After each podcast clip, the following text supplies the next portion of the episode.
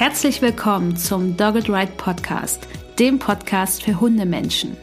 Wir möchten dich und deinen Hund auf eurem Weg zu einem glücklichen und unbeschwerten Leben begleiten. Deshalb trainieren wir dich, damit du weißt, wie du mit deinem Hund umgehst. Du wirst Probleme erkennen, verstehen und lösen können. Denn wir sind uns sicher, dass du und dein Hund alles gemeinsam schaffen könnt.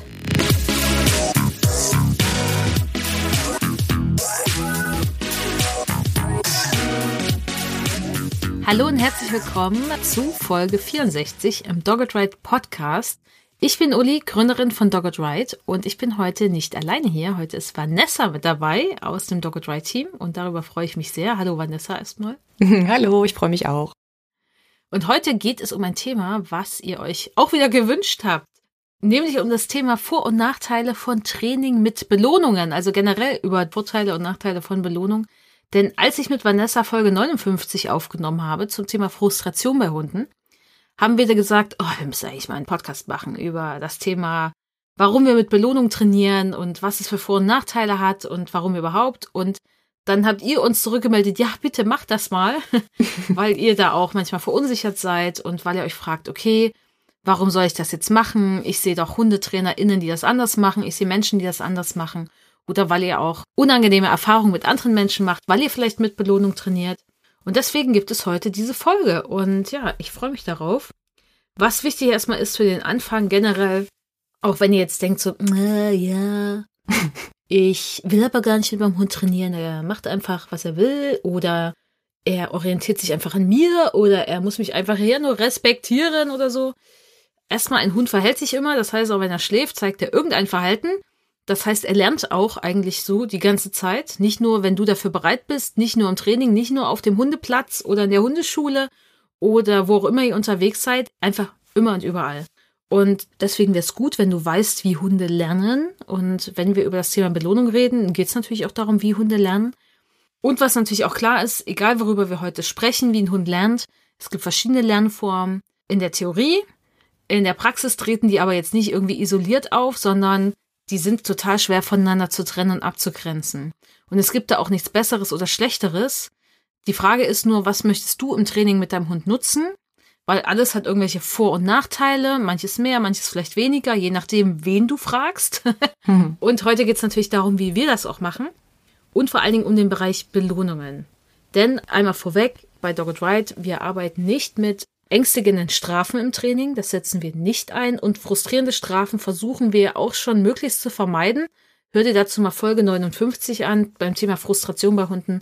Wenn du die Folge angehört hast, wirst du wissen, warum wir das versuchen zu vermeiden, also nicht aktiv immer wieder zu tun, um dem Hund was beizubringen, weil das einfach Nachteile hat.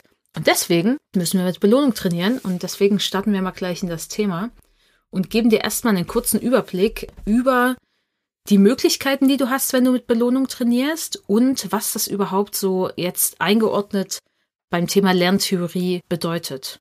Und ich weiß nicht, Vanessa, möchtest du das machen? Soll ich das machen? Wir haben uns das vorher gar nicht abgesprochen. Deswegen, du kannst mir gerne das Mikrofon überlassen oder ich übergebe es dir. Nee, du hast dich gerade warm geredet. Ich rufe dann was rein, wenn mir was einfällt. Okay, klar. Dann ruf mal rein. genau, und das Erste, was vielleicht wichtig ist, und das sind so Sachen, wenn du jetzt sagst, äh, eigentlich will ich das gar nicht wissen, ich will nur wissen, wie das geht, ja. Aber wenn du die Theorie verstehst, ist es viel leichter, in der Praxis Dinge einzuordnen umzusetzen, denn es geht ja darum, dass du eine bewusste Entscheidung treffen kannst, ob du so trainieren willst. Oder eben auch nicht. Und umso mehr du weißt, umso einfacher ist das für dich, umso einfacher ist es auch, deinen Hund zu verstehen, zu verstehen, wie Verhalten entsteht. Und die erste Sache, die wir uns anschauen sollten, wenn wir über das Training mit Belohnung sprechen, ist das Wort Verstärkung. Verstärkung ist eigentlich nur ein Begriff aus der Lerntheorie, aber Du hörst wahrscheinlich oft so, ja, du musst das Verhalten deines Hundes verstärken, dann funktioniert Verstärkung gut, positive Verstärkung. Das sind wahrscheinlich Sachen, die du schon irgendwie mal gehört hast. Deswegen ist es wichtig, dass du verstehst, was es bedeutet. Ein Verhalten verstärken, beziehungsweise Verstärkung, ein Verhalten verstärken ist es nicht. Verstärkung bedeutet, dass ein Verhalten, was der Hund zeigt, in Zukunft öfter auftritt, schneller auftritt, länger auftritt, intensiver auftritt oder überhaupt nochmal auftritt. Dann wissen wir, wenn wir uns im Bereich der Lerntheorie bewegen, was eine Theorie ist, dass Verstärkung passiert ist. Das heißt, ein Verhalten tritt eben einfach wieder auf. Oder der Hund zeigt es schneller oder länger, kann länger sitzen, kann schneller an das Sitz gehen, kann das Sitz auch ausführen, wenn ein anderer Hund neben ihm steht, kann es überhaupt nochmal zeigen, wenn das was ist, was er vielleicht erst zum zweiten Mal in seinem Leben macht, weil er das Sitz ganz neu gelernt hat. Oder er kann es einfach in viel mehr Situationen. Und dass Verstärkung passiert ist an einem Verhalten, das erkennen wir immer nur in der Zukunft. Das heißt, an der Entwicklung des Verhaltens in der Zukunft. Und wie gesagt, das ist erstmal nur ein theoretischer Begriff. Und was dann jetzt interessant wird, ist für uns zum Beispiel zum Thema Belohnung. Es gibt zwei Arten von Belohnungen, wenn wir uns Lerntheorie anschauen. Das ist die positive Verstärkung und die negative Verstärkung. Und was heißt Belohnung? Ja, es sind Belohnungen. Und die Begriffe irritieren dich vielleicht, weil du jetzt denkst, ah, positiv ist also das Gute, ne? Die guten Belohnungen. Und negativ, ja, das ist schlecht, weil es ist negativ. Und nein, das ist nicht so. Dieses Positiv und Negativ in der Lerntheorie, das sind einfach nur mathematische Begrifflichkeiten, die dir zeigen, etwas wurde aus der Situation weggenommen, nämlich negativ, es wurde entfernt, abgezogen. Oder bei positiv, es wurde etwas dazugegeben, also etwas addiert, etwas kam in der Situation dazu. Das bedeutet das nur. Das hat ansonsten keine Wertung, diese Begrifflichkeiten. Und bei der positiven Verstärkung ist es so, da kommt etwas Angenehmes für den Hund dazu, etwas, was er gut findet, etwas, was eine gute Emotion auslöst, etwas, was bei ihm ein Bedürfnis befriedigt, was er mag. Und ein besserer Begriff wäre für jetzt diesen alltagstauglichen Gebrauch wäre zum Beispiel eine befriedigende Belohnung oder eine angenehme Belohnung. Denn dann weißt du wirklich, was gemeint ist. Weil positive Verstärkung bedeutet nur, da kam etwas Angenehmes dazu in der Situation und deswegen wurde das Verhalten verstärkt und es wurde eben schneller, öfter, länger, was weiß ich, intensiver eben dann in Zukunft gezeigt vom Hund. Das heißt, sprich eher von einer befriedigenden Belohnung oder einer angenehmen Belohnung. Und das ist so das Beispiel zum Beispiel, du sagst Sitz, der Hund setzt sich hin, der zeigt das Verhalten, was er zeigen soll in dem Moment, eben sich hinsetzen, hintern auf dem Boden und dann gibst du ihm ein Stück Futter. Und wenn der Hund in dem Moment ein Stück Futter möchte, das Stück Futter mag, das Stück Futter so zu ihm kommt, dass er es gut findet, dann wird im allerbesten Fall das Verhalten Sitz, nachdem du das Signalsitz gegeben hast, eben beim nächsten Mal wieder auftreten. Oder der Hund kann es plötzlich länger, intensiver, schneller oder was auch immer. Das heißt, das Verhalten wurde verstärkt. Oder aber der Hund ist zum Beispiel sehr durstig, er möchte trinken und sein Wassernapf ist leer. Und ganz zufälligerweise scharrt dein Hund so im Wassernapf rum und genau in dem Moment gehst du hin, füllst diesen Wassernapf mit Wasser und er kann trinken. Und auch wenn dieses Scharren vielleicht sehr zufällig war, merkt der Hund vielleicht so, Ah, okay, ich habe gescharrt. Danach kam Wasser rein. Puh, mein Durst ist weg. Voll gut. Hm? Es kam was Angenehmes dazu, nämlich das Wasser. Ich konnte trinken. Obwohl man jetzt auch sagen könnte, ist es vielleicht eine erleichternde Belohnung? Ja, je nachdem, wie lange schon kein Wasser mehr drin je war. Je nachdem, wie viel Wasser drin war. Okay. vielleicht gar nicht so ein gutes Beispiel für den Anfang. Aber gut, wenn ihr weiterhört, werdet ihr vielleicht verstehen, was ich jetzt meinte. Sagen wir mal so, der Hund würde gern trinken, aber er ist nicht super durstig, er ist nur so ein bisschen durstig und trinken wäre jetzt ganz nice. Dann kann es sein, dass der Hund in Zukunft wieder scharrt im Napf, weil er eine Verknüpfung gemacht hat, okay, im Napf scharren sorgt dafür, dass Wasser reinkommt. Und weil der Hund ein bisschen durstig war, gern was trinken wollte und Wasser reinkam, hat es zu einer Verstärkung geführt. Und der Hund wird das eben in Zukunft wieder machen. Ich finde das Beispiel sogar ziemlich gut mit dem Wasser, weil das einfach zeigt, wie fließend die Grenzen sein können. Ja, das ist absolut so. Und das ist auch nichts, was nur innerhalb des Trainings stattfindet. Hm. Es passiert die ganze Zeit. Und das ist jetzt eine Theorie. Das heißt, es ist nicht in Stein gemeißelt und da können auch andere Dinge wieder mit reinspielen. Und vielleicht schat der Hund auch wegen was ganz anderem und nicht, weil er durstig ist oder weil er denkt, dass da jetzt Wasser wieder reinkommt deswegen. Das heißt, es geht bei operante Konditionierung, über diese Lernform sprechen wir jetzt gerade. Das heißt, das spielt erstmal da eine Rolle und da lernt der Hund an den Konsequenzen, die sein Verhalten hat, durch die Umwelt, in der er sich bewegt. Und das ist total wichtig. Das zweite ist dann negative Verstärkung. Negative Verstärkung wieder, das ist nichts Schlechtes, nur weil es negativ heißt. Es bedeutet erstmal nur negativ, es wird etwas aus der Situation weggenommen. Das heißt, der Hund kann etwas abstellen oder vermeiden, und zwar etwas Unangenehmes. Und wenn man etwas Unangenehmes abstellt oder vermeiden kann, ist das eine erleichternde Belohnung. Und das ist ja erstmal etwas Gutes, wenn ich was Unangenehmes abstellen oder vermeiden kann. Aber das heißt nicht, dass es dem Hund in der Situation gut geht, denn damit das funktioniert, muss ja vorher für den Hund etwas unangenehm sein. Und deswegen war gerade mein Punkt mit dem, der Hund ist super krass durstig. Das ist ja nicht unbedingt was Angenehmes. Und es kann auch sein, dass wenn dann das Wasser für den Hund kommt, dass das eine erleichternde Belohnung ist. Und da sind wir schon bei dem Punkt, warum wir jetzt im Training nicht mit Absicht, sage ich mal, negative Verstärkung nutzen als erleichternde Belohnung und das so herbeiführen, weil dafür muss ich den Hund in einen Zustand bringen, wo es ihm unangenehm ist, wo er vielleicht gestresst ist, wo er vielleicht auch Angst hat, wo er vielleicht Schmerzen hat.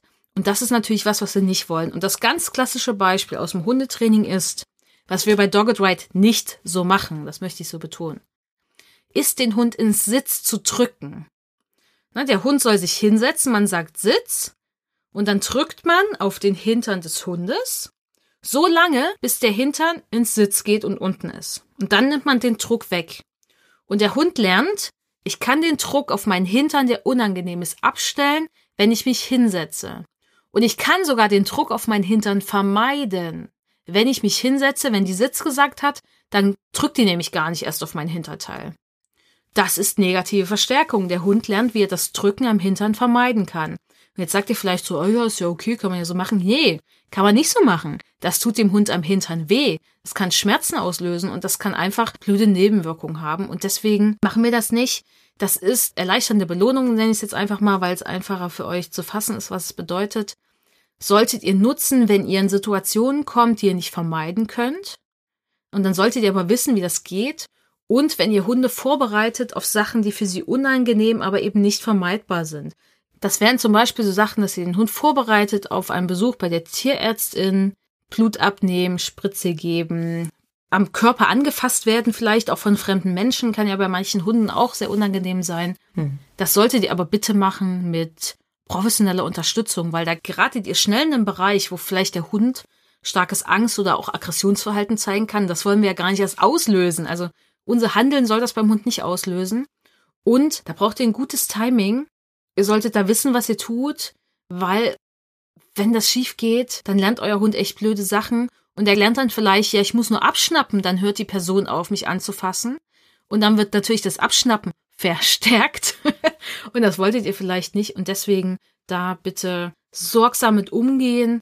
Und ihr müsst doch immer sehen, wenn ihr euren Hund in eine unangenehme Situation bringt, um erleichternde Belohnungen zu nutzen. Das machen nämlich viele, viele Trainerinnen alle TrainerInnen, die mit so einem Zeug arbeiten wie, ich nehme mir den Raum und der Hund muss weg mhm. aus diesem Raum, arbeiten ganz krass mit negativer Verstärkung. Denn wenn der Hund, ich nutze jetzt einfach mal diese Rhetorik, die da benutzt wird, diesen Raum nicht nimmt und sich zurücknimmt, hört das Unangenehme, was sie machen, mit ihrer Körpersprache auf. Und dadurch lernt der Hund sein Verhalten eben anzupassen aber es ist ihm unangenehm, es stresst ihn, er macht eigentlich unangenehme Erfahrungen mit Menschen. Und das muss nicht sein, weil der Hund kann das ja auch anders lernen. Es gibt immer andere Wege als das. Und es wäre natürlich gut, wenn es jetzt darum geht, mit Spritze geben, angefasst werden, dass man natürlich sagt, okay, was kann ich tun, damit es emotional mein Hund besser geht in der Situation? Und dass vielleicht mein Hund sogar sagt, hey, schön, dass ich angefasst werde. Vielleicht bei einer Spritze jetzt nicht, schön, dass ich gespritzt werde, aber schön, dieses ganze Prozedere vorher vielleicht noch zu erleben, weil das ist natürlich auch die Frage, wie schaffe ich es, dass es meinem Hund damit besser geht? Dann wird er ja gar kein Problem mehr damit haben.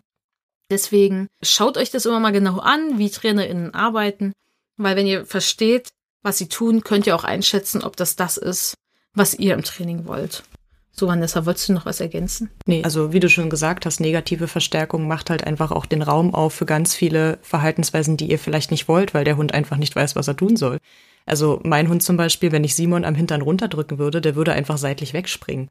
Und dann würde ich so lange versuchen, meinem Hund im Kreis, also ich kann mir das Szenario richtig vorstellen, ich kenne ihn ja nur mittlerweile sehr gut, mal davon abgesehen, dass er tierische Schmerzen in der Hüfte hat.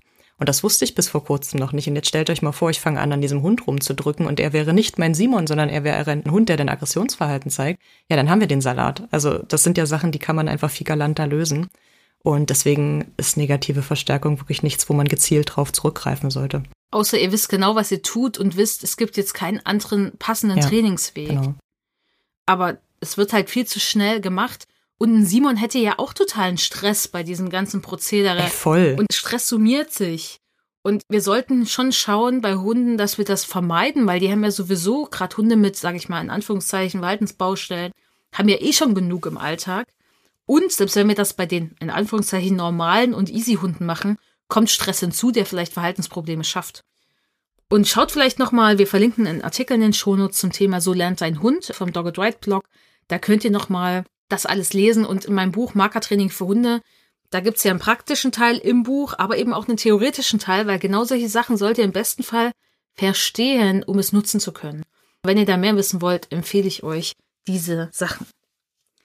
Das heißt bei Dogged Right, wir setzen auf positive Verstärkung, also angenehme, befriedigende Belohnungen. Das sollte den allergrößten Teil ausmachen, um Verhalten beim Hund aufzubauen oder auch zu erhalten. Das geht nämlich auch darum, Verhalten, was wir gut finden, zu erhalten. Negative Verstärkung, ja, nutzen wir auch, wenn es gar nicht anders geht, weil wenn wir mit Hunden trainieren, zum Beispiel die Angst- oder Aggressionsverhalten zeigen oder zum Beispiel im Medical Training Dinge unangenehm finden, bewegen wir uns immer in so einem Bereich. Das hatte Vanessa ja auch schon gesagt, dass diese Grenzen sehr fließend sind. Und der Hund entscheidet ja, wie es ihm geht und wie er etwas bewertet. Und wenn ich denke, ach, diese tolle Leberwurst, wenn ich dem Hund die ins Gesicht drücke, ist das bestimmt richtig cool. Oder dieses typische, ich klopf meinen Hund mal auf den Kopf, weil das hat er ja so gut gemacht. Dann kann es sein, dass der Hund das eigentlich anders bewertet als wir. Wir denken, das wäre die netteste Geste der Welt und der Hund denkt sich so, äh, Dankeschön, next. Thank you, next, brauche ich jetzt nicht. Oder er denkt sich so, ey, das finde ich richtig, richtig kacke. Und dann ist das natürlich auch keine Belohnung mehr für den Hund, keine angenehme. Dann ist das vielleicht sogar eine ängstigende Strafe im schlimmsten Fall. Mhm. Und deswegen, das ist auch nochmal wichtig, es entscheidet immer der Hund, nicht ihr. Und deswegen ist es auch so wichtig, die Bedürfnisse der Hunde zu achten. Und deswegen ist, glaube ich, Training mit Belohnung sehr viel mehr als das, was die meisten erstmal denken. Es ist nicht nur Kekse reinschieben, sondern sich auch mit den Bedürfnissen von Hunden auseinanderzusetzen. Und ich glaube, das wird schnell vergessen. Wir hatten eine Frage aus der Instagram Dog White Community, die kam. Und die Frage war, woran merke ich, in Klammern sofort, dass das Verhalten durch die Belohnung auch verstärkt wurde?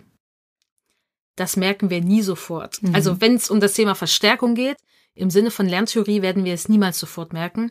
Das können wir nur daran sehen, wie sich das Verhalten des Hundes entwickelt. Mhm. Und da wir ja nicht in einem Labor mit unserem Hund leben, sondern wir bewegen uns in einer vielfältigen Umwelt, die wir gar nicht so oft an vielen Stellen kontrollieren können, ist das natürlich auch gar nicht so leicht einzuschätzen. Im Labor wäre es einfach vier weiße Wände.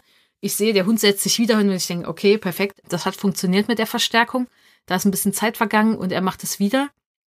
Das ist aber bei uns im Alltag gar nicht so leicht. Das heißt, in dem Moment können wir das nicht sehen, aber was wir natürlich sehen, ist eine emotionale Reaktion des Hundes auf das, was wir tun. Das heißt, der Hund wird es in irgendeiner Form emotional bewerten. Vielleicht sehr subtil, vielleicht sehr deutlich. Wenn zum Beispiel Vanessa jetzt sagt, sie drückt Simon auf den Hintern in der Theorie und sie wüsste, er würde wegspringen, dann würde sie merken, okay, er versucht ihm zu entfliehen oder sie will ihn auf den Kopf tätscheln und Simon haut ab. Dann wäre klar, okay, er findet es vielleicht nicht so cool. Und wenn sie jetzt den Futtersack öffnet und Simon würde schon seinen Kopf ihr entgegenstrecken und ein kleines Sabberfädchen würde aus dem Mund laufen und er würde schon mit der Nase an der Hand stupsen, okay, findet er vielleicht ganz gut. Aber wichtig ist beim Thema Verstärkung, eine befriedigende Belohnung wird dann wahrscheinlich zur Verstärkung führen, wenn sie das aktuelle Bedürfnis, was der Hund hat, befriedigt. Und wenn jetzt ein Simon einen sehr großen Durst hat und Vanessa kommt mit einer salzigen Leberwurst kann es sogar sein, dass obwohl es eine geile Leberwurst ist, dass es für den Hund gar nicht eine befriedigende Belohnung in dem Moment ist. Ihr könnt es in dem Moment nicht sehen und deswegen müsst ihr euch auch mehr mit dem Thema befassen, wenn ihr euch fragt, warum euer Hund nicht das lernt, was er lernen soll. Hm. Ja. Was mir noch zu dem Thema wichtig war, ist so der Punkt, dass viele ja sagen, ah ja, aber der Hund, der muss doch jetzt wissen, was er falsch macht. Unser Lieblingssatz. ja. Willst du was dazu sagen, Vanessa? Sonst rede ich hier die ganze Zeit. Ja, alles gut. Ich höre ja auch gern zu, ne? So ist nicht. ich weiß ja sowieso, dass wir da einer Meinung sind. Also eigentlich ist es auch egal. Nein, Quatsch. Diese Aussage, der Hund muss wissen, was er falsch macht, die setzt ja voraus, dass ein Hund dieses Denken von richtig und falsch hat. Im Sinne von, der Hund weiß, oh Gott, das war jetzt falsch, was ich getan habe, aber das ist ja menschliches Denken. Also wir Menschen sagen ja, das Verhalten, was du zeigst, ist falsch. Das gibt es für den Hund aber nicht. Für den Hund gibt es halt, lohnt sich, weil bringt Erleichterung oder macht Spaß oder bringt Belohnung oder lohnt sich nicht, weil ich komme nicht an das, was ich gern möchte. Mein Bedürfnis wird nicht erfüllt oder ich erfahre sogar eine ängstigende Strafe. Ich habe Angst, mir wird wehgetan. So, das heißt, für den Hund gibt es nur lohnt sich, lohnt sich jetzt nicht. Und wir als Menschen stülpen dann dieses Label drauf, richtig und falsch, und bewerten das danach, ob uns dieses Verhalten gefällt. Und das ist halt so moralisch schon total verwerflich und wir haben dann eine Riesenverantwortung einfach. Und das ist halt auch dieses Ding, dass wir nicht einfach sagen können, der Hund muss wissen, was er falsch macht. Du bist ja in der Verantwortung, dem Hund beizubringen, was du von ihm möchtest, weil du hast diesen Anspruch. Dein Hund ist vielleicht total happy mit dem, was er tut. Oder fühlt sich gut damit oder kommt so gut durch die Welt, weil sonst würde er das vielleicht auch gar nicht zeigen. Aber wenn du deinem Hund eine Alternative zeigen willst zu dem, was er tun soll oder was er nicht mehr tun soll, dann musst du auch das so machen, dass dein Hund das gut lernen kann und nicht einfach das vermeidet. Nicht, weil er weiß, dass er es falsch gemacht hat, sondern weil er Angst vor dir hat oder weil er Angst hat, dass du wieder an der Leine reißt oder, oder, oder. Das heißt, dieser Satz, der muss wissen, was er falsch macht, der ergibt einfach überhaupt keinen Sinn, wenn man das auf Hunde münzt, auf Hundeverhalten. So, das erstmal schon dazu. Was mir noch wichtig ist als Abschluss jetzt zu diesem kleinen Teil ist, es gibt ja Hunde, die haben so Jobs. Die suchen nach Drogen, Schimmel oder zeigen an, dass ein Mensch zum Beispiel unterzuckert ist, so Diabetiker waren Hunde und da gibt's natürlich noch viele andere Sachen, die Hunde so anzeigen können und da so, ich sag mal, irgendwelche Jobs haben. Und bei all diesen Hunden wird dieses Verhalten 100% positiv aufgebaut. Zumindest von dem, was ich kenne und was ich bisher gesehen habe. Weil wir hatten bei Dogged Rights schon viele Hunde im Training. Also ich weiß noch, vor Jahren, ich hatte schon Hunde im Training, die haben Schimmel aufgespürt. Mhm. Ich hatte Hunde im Training, die waren Diabetiker, waren Hunde und mein Part war immer, okay, Training im Alltag. Und ich weiß noch, dieser eine Hund, der Schimmel aufgespürt hat, der konnte Schimmel aufspüren und zwar richtig gut. Richtig gut. Das wurde 100% positiv aufgebaut. Im Alltag kam dieser Hund überhaupt nicht klar, mhm. weil da wurde mit ihm richtig, richtig schlecht umgegangen durch die Hundeschule, in der die Person vorher war. Und zwar richtig mies. Also die schlimmsten Sachen, die verboten sind, auch in Deutschland. Mhm. Und dieser Hund konnte gar nichts. Aber Schimmel aufspüren konnte er super. Und irgendwann hat natürlich die Person, die zu dem Hund gehörte, gesagt so, ja, okay, ja, Schimmel spüren, aufspüren kann er mega, ja. ja. Das haben wir auch alles nur über Belohnung aufgebaut, ne? Mhm. Ja, habe ich gesagt, ja, und den Rest so, ja, den eben ja nicht, ne? Der kam wirklich mit vielen Sachen nicht klar. Aber das ist bei diesen Hunden, die solche Sachen machen, egal ob sie Trüffel suchen, egal was sie suchen oder machen sollen, es wird über Belohnung aufgebaut und das, was sie tun, macht ihnen natürlich auch generell schon Spaß. Aber durch die Belohnung, die sie bekommen, auch wenn ihnen das jetzt erstmal so neutral ist, was sie da sonst machen, finden sie das natürlich mega gut. Und deswegen funktioniert das auch so zuverlässig. Aber warum machen wir das im Alltag mit unseren Hunden nicht? Warum tun wir das nicht so? Wenn wir doch eigentlich wissen, und gerade solche Menschen wissen das bei dieser, in Anführungszeichen, Arbeit der Hunde, dass das so extrem gut funktioniert, die Hunde sehr motiviert sind, die Hunde sehr zuverlässig sind, die Hunde auch eine sehr gute Leistung erbringen. Aber im Alltag wird es dann oft nicht gemacht, weil da schlägt dann alles rein, was wir selber über Erziehung vermeintlich gelernt haben oder mhm. wissen und was wir auch selber erfahren haben. Und dann machen wir das natürlich nicht. Und das ist natürlich sehr schade. Und deswegen denkt an solche Hunde. Also ich hoffe, das ist dann in vielen Fällen so, nicht nur das, was ich kenne, aber bei dem, was ich kenne, war es immer so. Und eigentlich wollen wir ja auch, dass es unseren Hunden emotional gut geht. Und das sollten wir echt bedenken. Und deswegen ist Training über angenehme Belohnung unsere Wahl. Ja, genau, weil du auch gerade die Beispiele hattest mit den Hunden, die Jobs haben. Man kann sich ja auch einfach mal Dokus angucken. Man kann jetzt von Zoos halten, was man will. Das möchte ich jetzt gar nicht zur Debatte stellen. Aber wenn du einem Tiger die Krallen schleifen willst, dann muss der nicht immer sediert werden, sondern das wird über positive Verstärkung aufgebaut. Da wird mit einem Raubtier Medical Training gemacht. Warum will uns denn jemand erzählen, dass das mit Hund XY nicht funktioniert? Wenn du das mit einem Tiger machen kannst oder mit einem Elefanten oder einer Giraffe oder oder oder. Also ich meine, wahrscheinlich gibt es auch irgendwo Menschen, die nicht nett mit diesen Tieren umgehen, weiß ich nicht. Keine Ahnung, da stecke ich leider nicht so drin in der Materie oder zum Glück. Aber warum kommt denn da keiner auf die Idee so? Und jetzt dem Tiger mal richtig schön den Hintern runterdrücken, damit er sich hinsetzt. Also, das ist doch Wir wissen alle, warum sie das nicht tun. ja, komisch, ne? Warum? Warum machst du es nicht mit einem Tiger? Und da kommen wir nochmal zu einem anderen wichtigen Punkt, finde ich. Jetzt sagen schon einige, ja, aber das muss doch mit einem Tiger gar nicht sein. Lasst ihn in Freiheit. Ja, lasst den Tiger in Freiheit und steckt ihn nicht in den Zoo, damit die Krallen geschliffen werden müssen. Ne? Das muss natürlich gar nicht sein. Und das ist auch beim Hund wichtig, denn die Frage ist ja immer, was trainiere ich jetzt mit meinem Hund? Mhm. Muss ich das mit dem wirklich trainieren? Warum mache ich das denn und wozu? Weil ich denke, der Hund müsste XY können, weil ich mit meinem Hund als Statussymbol irgendwo hingehen will, mhm. weil ich unbedingt Hundesport X machen will, obwohl mein Hund eigentlich diesen Hundesport gar nicht toll findet. Mhm. Oder findet mein Hund den toll und ich mache ihn deswegen auch mit meinem Hund. Und das ist natürlich was, ihr müsst nicht alles mit eurem Hund trainieren. Denn natürlich verstehe ich, wenn Leute jetzt sagen, Training mit Belohnung ist Kacke, da wird der Hund nur interessiert und der macht dann irgendwas, was er gar nicht will. Darum geht es nicht. Bei Dogged Ride geht es immer um das Training im Alltag. Was brauche ich mit meinem Hund, um mich sicher und gut mit meinem Hund durch meine Umwelt zu bewegen? Aber was kann mein Hund überhaupt davon leisten und wie viel muss überhaupt sein? Manche mhm. Sachen kann man auch echt gut managen, manche Dinge muss man nicht trainieren und es ist auch schwierig, die Grenze zu ziehen, wo ist Training und wo ist das Leben und wo ist Erziehung überhaupt, das ist alles total miteinander verwoben und verschwommen. Und natürlich müsst ihr manche Sachen nicht trainieren und sollt ihr auch nicht. Weil das vielleicht für euren Hund zu viel ist, gar nicht notwendig ist. Aber dazu müsst ihr natürlich mal schauen, in euch selbst mal euch reinfragen, warum und wozu mache ich das hier überhaupt gerade mit meinem Hund? Mhm. Brauche ich das mit meinem Hund oder mache ich das nur, weil ich glaube, ich habe im Fernsehen gesehen, dass man mit Hunden so und sowas macht? Oder hat es andere Gründe? Weil natürlich muss man nicht alles mit Hunden machen. Und klar, wenn man Tiere nicht in Zoos hält, muss man ihnen auch nicht die Krallen schleifen, da muss man auch nicht mit Belohnung ihnen zeigen oder auch mit negativer Verstärkung, wird auch ganz viel mit Zootieren natürlich trainiert oder Dinge umgesetzt. Dann muss das natürlich auch nicht sein. Aber da ist das Problem ja nicht das Training über Belohnung, sondern das Problem oder die Frage ist ja, brauchen wir Zoos? Und darum geht es mhm. natürlich nicht in diesem Podcast. Ihr könnt euch unsere Meinung dazu denken oder ich habe sie irgendwie schon gesagt. Verpackt. genau, das ist natürlich eine ganz andere Frage. Aber es kann natürlich auch sein, wir wissen alle durch Tiger King, dass es super viele Tiger auf der ja. Welt gibt, oh Gott, die nicht mehr wahrscheinlich ausgewildert werden können. Natürlich müssen diese Tiere irgendwo unterkommen und dann bitte irgendwo, wo es ihnen gut geht. Und dann braucht man natürlich sowas auch. gut, dass du die Tiger ins Spiel gebracht hast. ich habe diese Serie Gott sei Dank nie gesehen und ich habe es auch nicht vor. ich habe sie gesehen. Oh Gott. Wir haben sie ziemlich schnell durchgeguckt, weil es war so. Ist das jetzt euer Ernst? es war so eine Serie, wo man nicht weggucken konnte. Ja. Aber deswegen wissen wir, dass es echt viele Tiger gibt und das war echt erschreckend. Aber der Tiger King würde jetzt nicht über Belohnung trainieren mit seinem Tiger. und die anderen Darsteller, die es da gab und Darstellerinnen sehr wahrscheinlich. Aber die werden positiv verstärkt durch die Aufmerksamkeit der anderen Menschen. ja, sehr wahrscheinlich. Ach, genau. Wir haben jetzt schon einiges so ein bisschen gesagt. Warum trainieren wir jetzt bei Dogged Ride mit Belohnung? Warum finden wir das so cool? Was sind die Vorteile von angenehmen Belohnungen?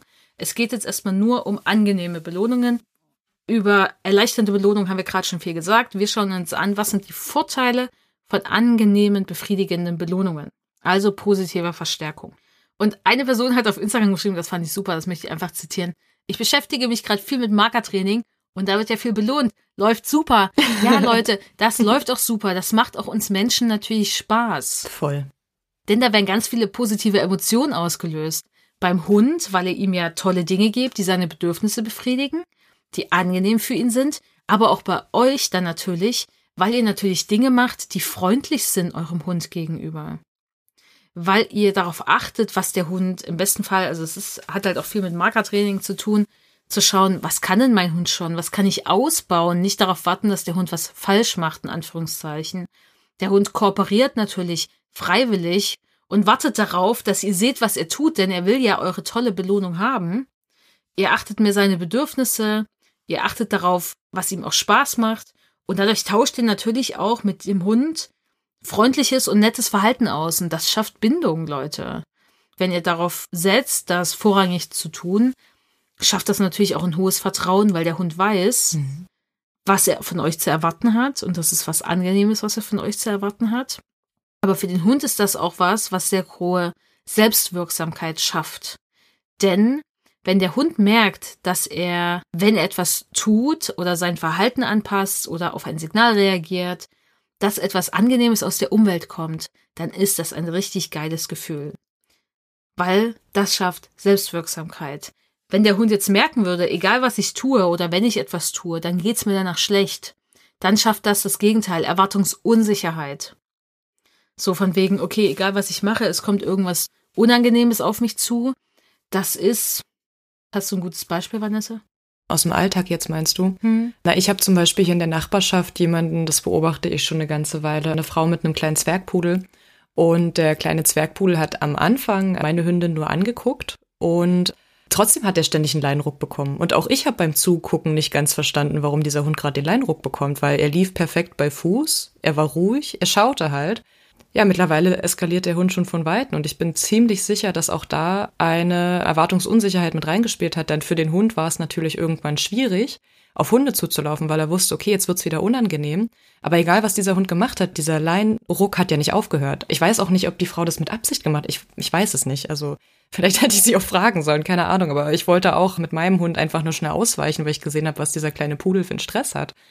Und das hat natürlich, kann ich mir so denken, dazu geführt, dass dieser Hund gelernt hat, okay, wenn da andere Hunde sind, egal was ich mache, es tritt keine Erleichterung ein. Also hat der Hund vielleicht irgendwann angefangen zu bellen weil er sich gedacht hat, okay, da muss ich jetzt ein bisschen weiter eskalieren und ja, dann geht die Person auch einfach weiter mit diesem Hund, sie steift ihn einfach vorbei, denn ihr ist es unangenehm, dass der Hund bellt.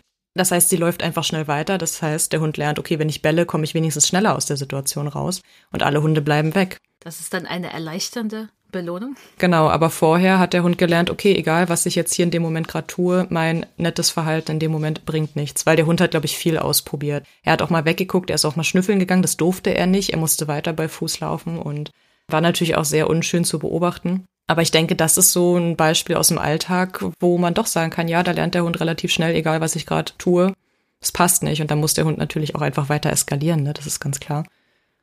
Bei euch selbst kennt ihr das vielleicht, wenn ihr jetzt so wisst, wenn ich einen Fehler mache, passiert mir nichts Schlimmes, dann ist das ein ziemlich gutes Gefühl. Mhm.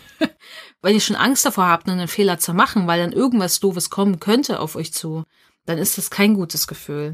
Und das kennt natürlich auch euer Hund. Der kann dann drüber nur nicht nachdenken und der kann sich auch in seinem Kopf wahrscheinlich nicht Szenarien heraufbeschwören, was passieren könnte. Mhm. Aber er lernt ja trotzdem aus seinen Erfahrungen und zieht daraus irgendwelche Konsequenzen und Schlüsse für sich. Und deswegen ist es wichtig für uns, dass wir mit angenehmen Belohnungen arbeiten, weil das schafft natürlich dann auch mehr Selbstbewusstsein, mehr Selbstwirksamkeit, weil wir Menschen im besten Fall auch, das ist immer unser Anliegen bei Dogged Right, natürlich sich da auch mehr drauf fokussieren und nicht auf das, was der Hund falsch macht. Weil das machen die Hunde ja sowieso irgendwann in unseren Augen. Mhm. Ob das jetzt richtig ist oder nicht aus unserer Bewertung. Aber wenn wir uns auf das, was vorher passiert, konzentrieren, können wir das ganz, ganz schnell ausbauen. Und dann wird das der Hund vielleicht länger zeigen, was vor dem falsch passiert oder intensiver oder öfter oder überhaupt nochmal. Und dann wird auch dieses falsche Verhalten in Anführungszeichen natürlich schon mal weniger. Und ich habe eigentlich eine viel bessere Zeit mit meinem Hund verbracht. Und das, was ich einfach merke, ist, dass die Hunde, wenn man das wirklich mal durchzieht so zu trainieren, über sechs Monate, über ein Jahr, über zwei Jahre, drei Jahre, vier Jahre am Stück, dass sich ganz, ganz viel bei Hunden verändert. Ja. Auch Hunde, die schwierig in Anführungszeichen unterwegs waren im Alltag, das macht ganz, ganz viel mit denen. Total. Weil es diesen Hunden gut geht. Denen geht ja. es gut. Und die haben nicht Angst, dass irgendetwas Schlimmes mit ihnen passiert. Und die Bezugsperson ist nicht ein Auslöser für angenehme Sachen und auch sehr, sehr unangenehme Sachen. Und klar, es wird mal so sein, dass ihr sauer seid. Es wird mal so sein, dass ihr Dinge tut, die euer Hund unangenehm findet, weil ihr gerade selber total durch seid, weil ihr selber frustriert seid, weil ihr euch nicht so gut unter Kontrolle habt. Das wird immer mal passieren, bei manchen mehr, bei anderen weniger. Und wenn euch das oft passiert, dann sucht euch bitte Hilfe. Das mhm. ist nämlich kein Zustand, den euer Hund ertragen muss, ihr auch nicht, oder eure Kinder. Dann braucht ihr aber Unterstützung für euch. Oder ihr braucht vielleicht auch Unterstützung, wenn es nur um Hunde geht, durch eine Trainerin, die euch andere Strategien zeigt aber vielleicht braucht ihr anderweitig irgendwo Hilfe, sucht euch die. Aber dennoch, selbst wenn ihr da gut aufgestellt seid, ihr werdet mal genervt sein und das merken auch Hunde. Aber dann wird es sehr selten sein, euer Hund kann das gut abpuffern, weil ansonsten der Umgang geprägt ist durch angenehme Dinge, die ihr mit dem Hund macht. Und dann kann der Hund das auch mal abpuffern, wenn das mal nicht so ist. Aber wenn das natürlich ist, ein Moment sie so wie bei dem kleinen Pudel und dann wird er doch weiter geruckt dann schafft ihr euch eigentlich am Ende mehr Probleme mit eurem Hund, mhm. weil wenn ihr mit Strafe arbeitet, gerade mit Ängstigen der Strafe, geht es darum, ein Verhalten zu deckeln und wie einen Deckel raufzudrücken und so doll zu drücken, dass ja dieses Verhalten nicht rauskommt. Das heißt, ihr dürft niemals diesen Deckel loslassen. Mhm. Ihr dürft nicht abgelenkt sein, dann platzt nämlich der Deckel auf. Ihr dürft euch nicht auf was anderes konzentrieren. Ihr müsst diesen Druck halten. Und das ist ein sehr gutes Beispiel für das Video von Cesar Milan, wo er von dem Hund Holly gebissen wird.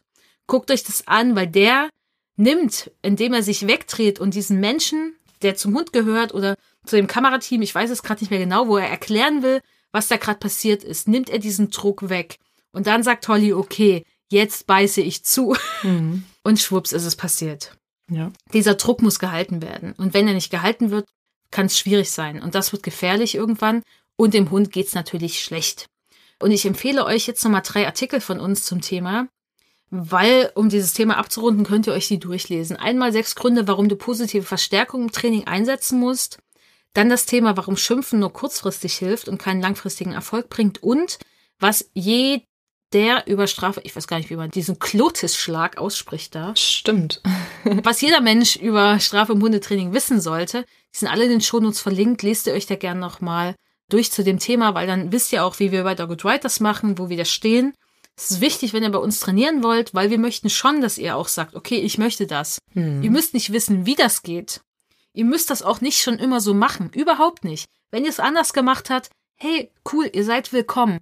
Aber ihr solltet an dem Punkt sein, dass ihr sagt, okay, ich möchte das so im Training umsetzen. Ich weiß nicht wie, ich kann das noch nicht.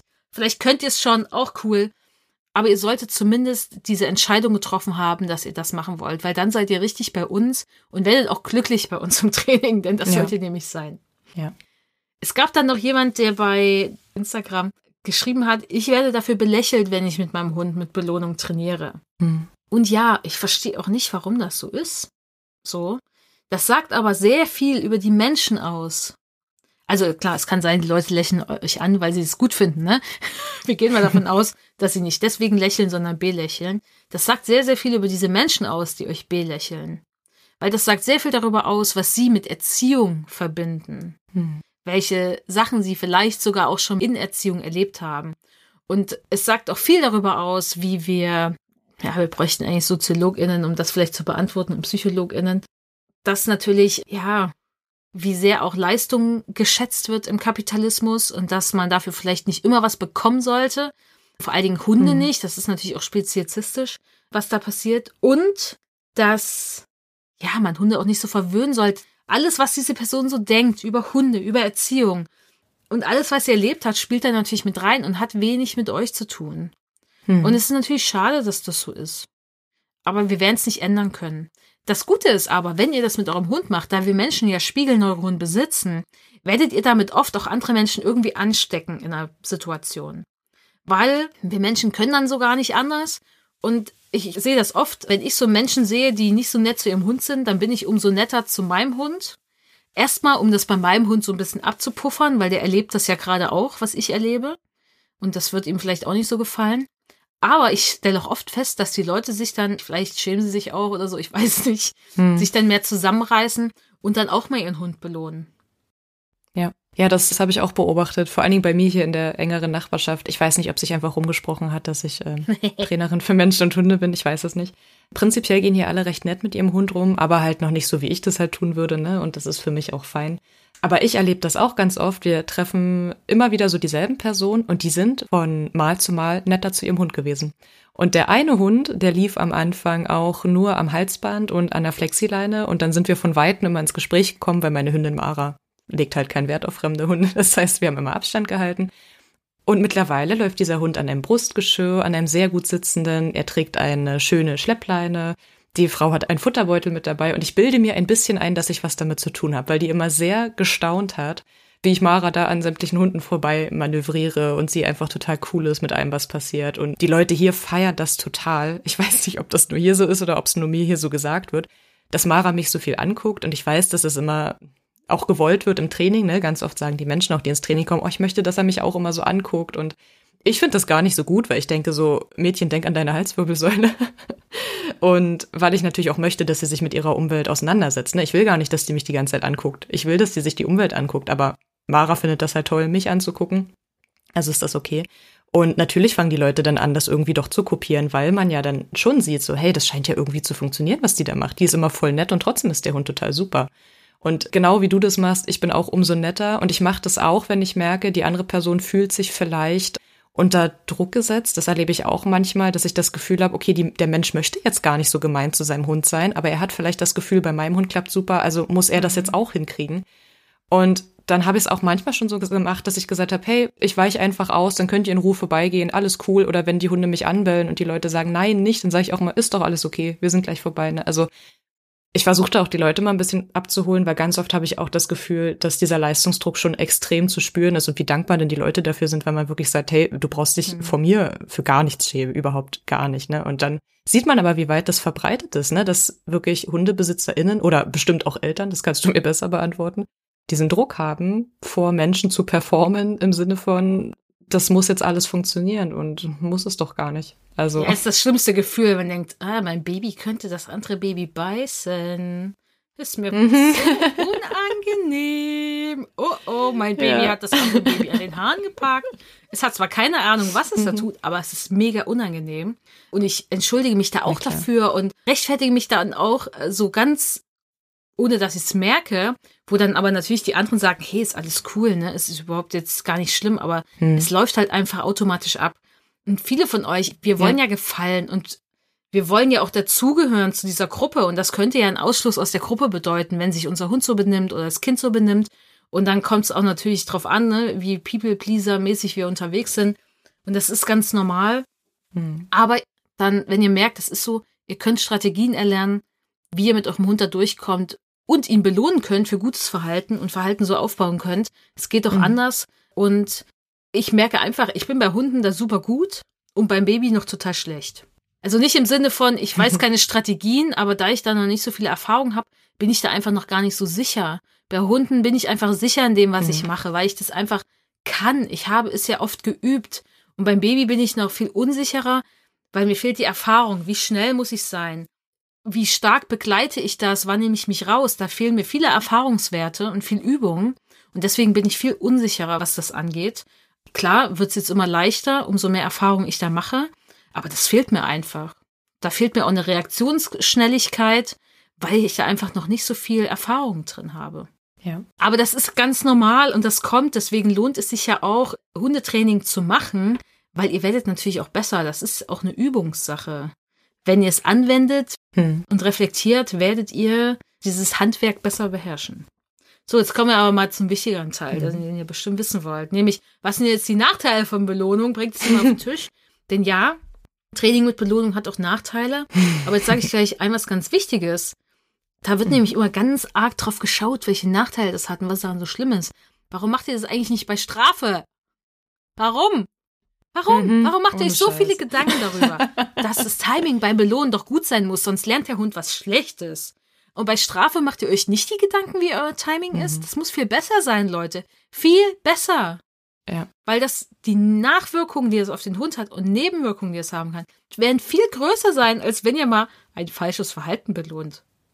Deswegen, mhm. ich weiß aber nicht, dass es wie man sagt, ich lebe vegan und dann, hä, du hast aber auch schon mal Ameisen zertreten.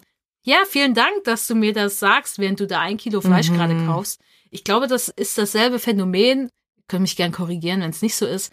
Aber das hat für mich immer diesen Vibe. Einfach jedes Mal. Und es ist auch okay, ja, dass wir euch daran erinnern, dass ihr moralisch euch falsch verhaltet. ich glaube, das ist tatsächlich dasselbe Phänomen, denn ja. es ist ja schon, ich gehe davon aus, auch die Menschen, die mit Strafe arbeiten, die wissen schon, dass das eigentlich nicht so cool ist, was die da machen. Kannst du mir nicht erzählen, dass sie das mega feiern? Weil die also Leute, die, die gut darin sind, müssen doch wissen, was sie tun. Also gut im Sinne von, dass es effektiv funktioniert. Richtig.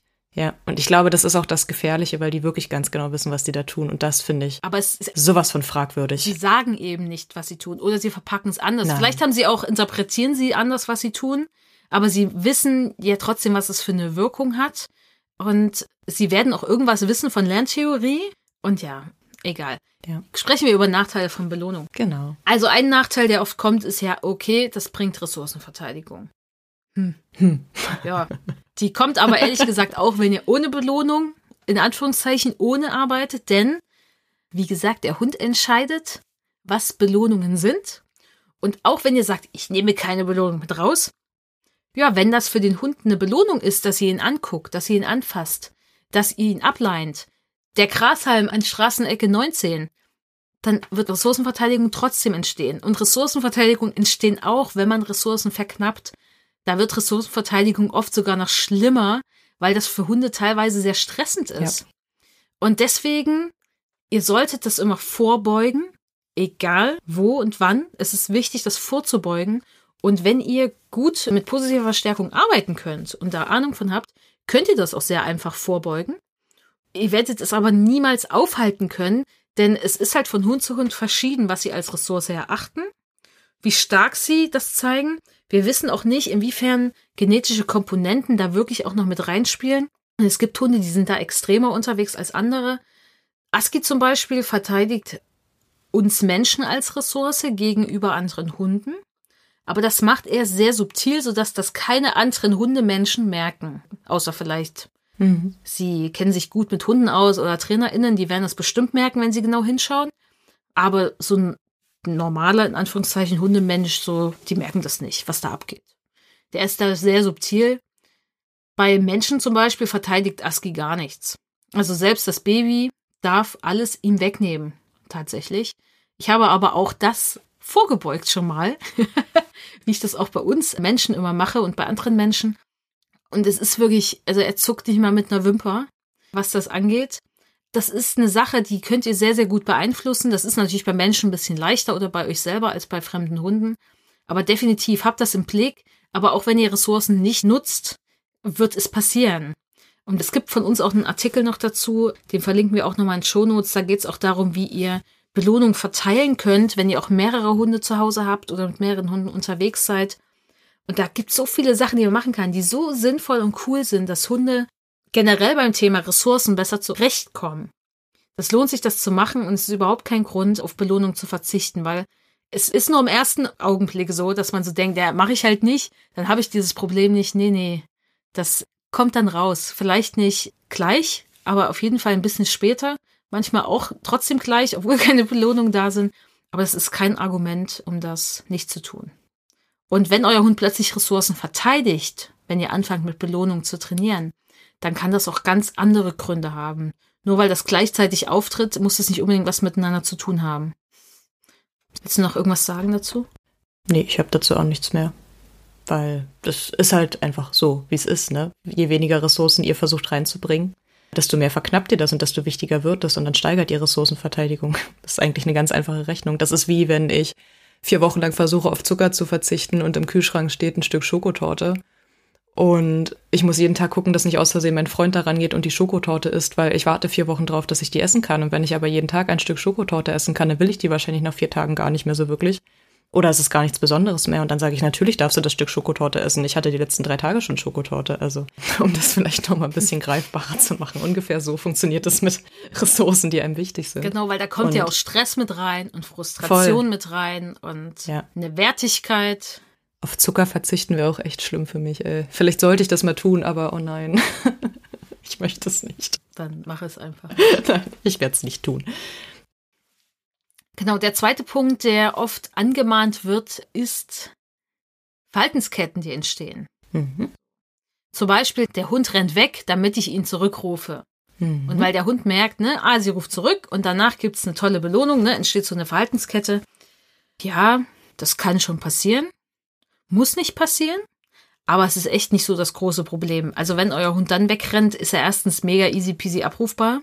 Und ein kleiner Tipp, ruft doch dann einfach mal Waschmaschine ganz laut. Wenn er dann zurückkommt, wisst ihr, also laut im Sinne von, dass der Hund euch hören kann, nicht jetzt laut im Sinne von gruselig. Und dann wisst ihr, okay, der ist jetzt nur losgerannt, damit ich was mache. Und dann kann man das auch sehr schnell wieder abbauen, wenn das mhm. passiert. Sehr, sehr schnell. Ja. Und ich meine, das ist ja auch, also ihr kennt das ja sehr schnell, ob euer Hund wegrennt, weil er gerade was, also ich sehe das bei meinen Hunden extrem schnell, weil wie du schon sagst, sobald was von euch kommt und es kommt prompt eine Reaktion, und das macht der Hund auch nicht, weil er so clever ist und sich jetzt nur einen Keks erschleichen will, sondern das macht der Hund einfach, weil er gelernt hat, das lohnt sich voll. Und ich finde das sau clever und ich weiß auch immer nicht, warum da sowas Negatives reininterpretiert nee. wird. Weil ich finde das super, super spannend, das zu beobachten. Und wenn ich im Trainings ähm, Videoanalysen mache mit den KundInnen, es ist so spannend, und ich merke das auch, dass die KundInnen dann immer so total wow sind, wenn ich dann errate sozusagen, wie das aufgebaut wurde. Und denen sage, hey, du machst wahrscheinlich immer das, wenn das passiert und dann ist das. Und die sitzen da äh, ja, ja, jetzt wo du es sagst. Du bist eine Hundeflüsterin. Du kannst zaubern. Ich denke mir so, nein, ich kann einfach deinen Hund in dem Moment sehr gut lesen und das einschätzen und ich weiß, wie so eine Verhaltenskette entsteht. Und ganz oft ist es, also du hast gerade das Beispiel vom Rückruf schon genannt, das ist auch so ein Klassiker, ne? Ganz oft passiert das auch, wenn der Hund stehen bleibt und in den Wald reinschaut.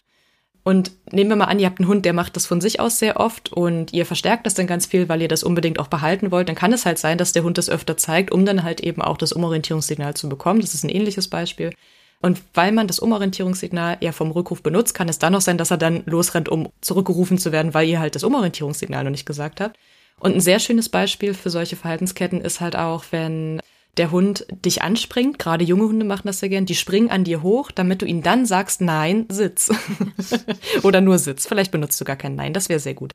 Aber du sagst es Sitz, der Hund weiß, ah, Sitz ist eine super Möglichkeit, mir eine Belohnung zu verdienen. Das heißt, der Hund wird, wenn du ihm nicht vorher ein Alternativverhalten beibringst, immer wieder anfangen, dich anzuspringen, wenn er halt gerade das Sitz dann gerne möchte. Und das sehe ich richtig, richtig oft in Trainings, vor allen Dingen, wie gesagt, mit jungen Hunden dass dann immer so reagiert wird, dann wird Sitz gesagt und dann wird die beste Leberwurst rausgeholt, was total verständlich ist, weil wenn ihr einen 30 Kilo Hund habt, der euch anspringt, dann seid ihr mega froh und ich finde es auch immer besser, das Verhalten kurz zu unterbrechen. Aber trotzdem muss man natürlich einfach erstmal sehen, wo kommt es her und wie hat sich das entwickelt. Und das ist ja noch eins der krasseren Beispiele, ne, wenn so ein schwerer Hund dich anspringt. Wenn meine 10 Kilo Mara an mir hochklettert, weil sie jetzt denkt so, oh ja, dann, dann werde ich angesprochen und angeguckt und das reicht für sie, ne. Mara angucken von mir, das ist für sie so, dann äh, geht ihr das Herz auf. Das heißt, ich habe das auch sehr gut verstärkt, dass die an mir hochklettern kann, weil ich das niedlich finde. So, und ich finde die Nebenwirkungen davon, dass mein Hund an mir hochklettert mit ihren 10 Kilo, vollkommen erträglich. Ihr müsst ja sehen, sobald euer Hund eine Verhaltenskette zeigt, ist er im Kopf bei euch. Er möchte mhm. kooperieren. Er möchte eure Belohnungen. Er wird ein Verhalten zeigen, egal was ihr macht, er wird es wahrscheinlich tun, wenn er das Verhalten schon vorher kennt und gelernt hat. Das heißt, ihr habt eigentlich das erreicht, was ihr wolltet. Ihr habt nur noch nicht das Verhalten, was ihr wollt. Und dann setzt wieder Training an, dass man sich überlegt, okay, was kann ich jetzt tun, damit der Hund dann das Verhalten zeigt, was ich eigentlich haben möchte und nicht einfach losrennt oder so? Aber das ist dann wieder Training und es gibt manchmal so Fehler, die sich einschleichen. Ist doch überhaupt nicht schlimm. Dann trainiert man wieder, aber dem Hund wird es immer gut gehen. Hm. Er wird nicht Angst vor euch bekommen. Er wird nicht Schmerzen empfinden. Er wird nicht extrem gestresst oder extrem frustriert sein. Und das ist total wichtig. Und deswegen kommen wir gleich zum dritten Nachteil. Das Thema Frustration. Denn warum zeigt der Hund denn so ein Verhalten beim Rückruf? Oder nee, beim im Wald stehen. Er steht am Waldrand, guckt rein, es kommt nichts vom Menschen, dann denkt er sich nur, ich ras mal los. Weil er frustriert ist, weil nicht das kommt, was er erwartet, nicht das Gute. Und dann kommt ein bisschen Frust. Und durch den Frust wird Energie freigesetzt. Hört euch Podcast Folge 59 an von Vanessa und mir. Frustration beim Hund. Da erklären wir das. Ein bisschen Frust, da wird Energie freigesetzt. Und dann ist ja das naheliegendste, okay, ich renn los. Dann mhm. kommt nämlich bestimmt, dann ruft sie mich zurück und dann kriege ich endlich die Belohnung.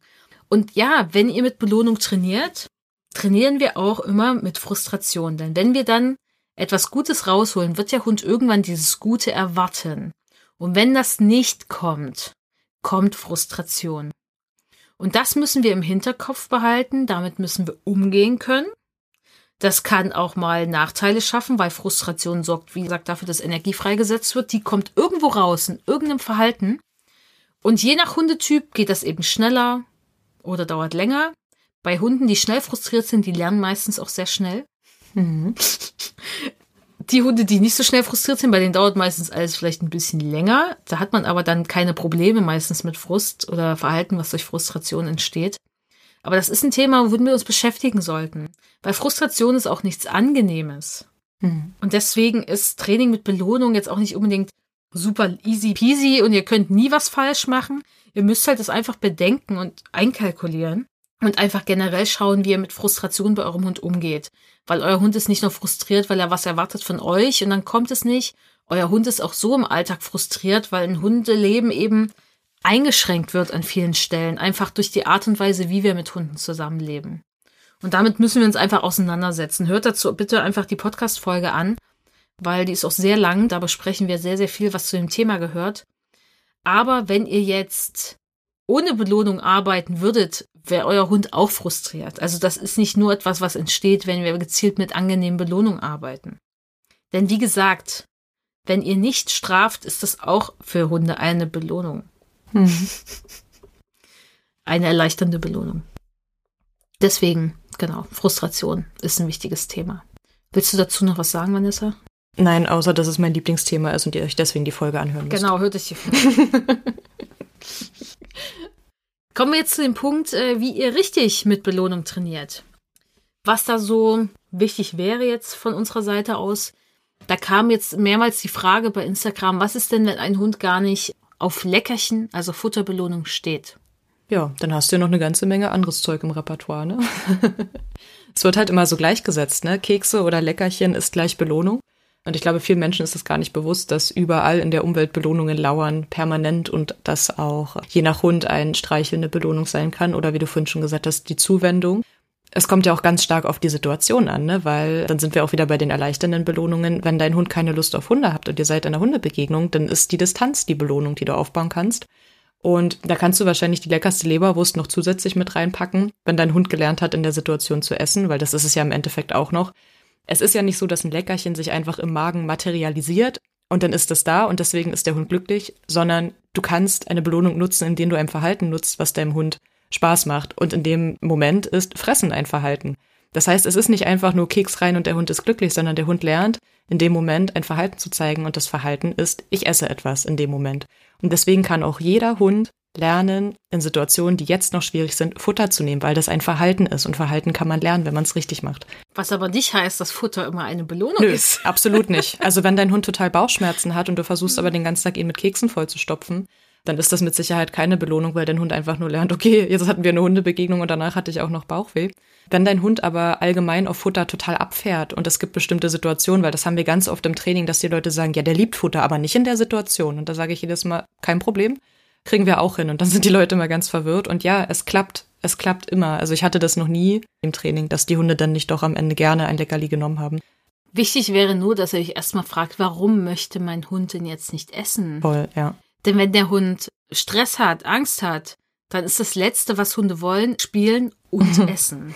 Weil nein, das ist nicht wichtig. Ich muss mich in Sicherheit bringen. Ja. Ist dann das Programm, was abläuft? Oder ich muss dafür sorgen, dass der andere verschwindet. Kann ja auch diese Motivation sein, die dahinter steckt. Oder ich muss meine Ressource schützen. Oder ich muss dafür sorgen, dass diese Situation vorbei ist. Aber dann ist die Frage, woran liegt das? Und dann müsst ihr euch auch mal mit diesen Sachen auseinandersetzen, mit den Gründen, woran das liegt. Weil wenn diese Gründe weg sind, der Stress weg, die Angst weg, Aggression weg, was auch immer es ist, dann wird der Hund auch Futter nehmen, weil dann geht's ihm ja gut. Oder der Hund kann dann auch spielen. Wenn da jetzt nicht noch wild irgendwo rumsteht und er jagen will, mhm. dann wird das funktionieren. Und damit müsst ihr euch auseinandersetzen.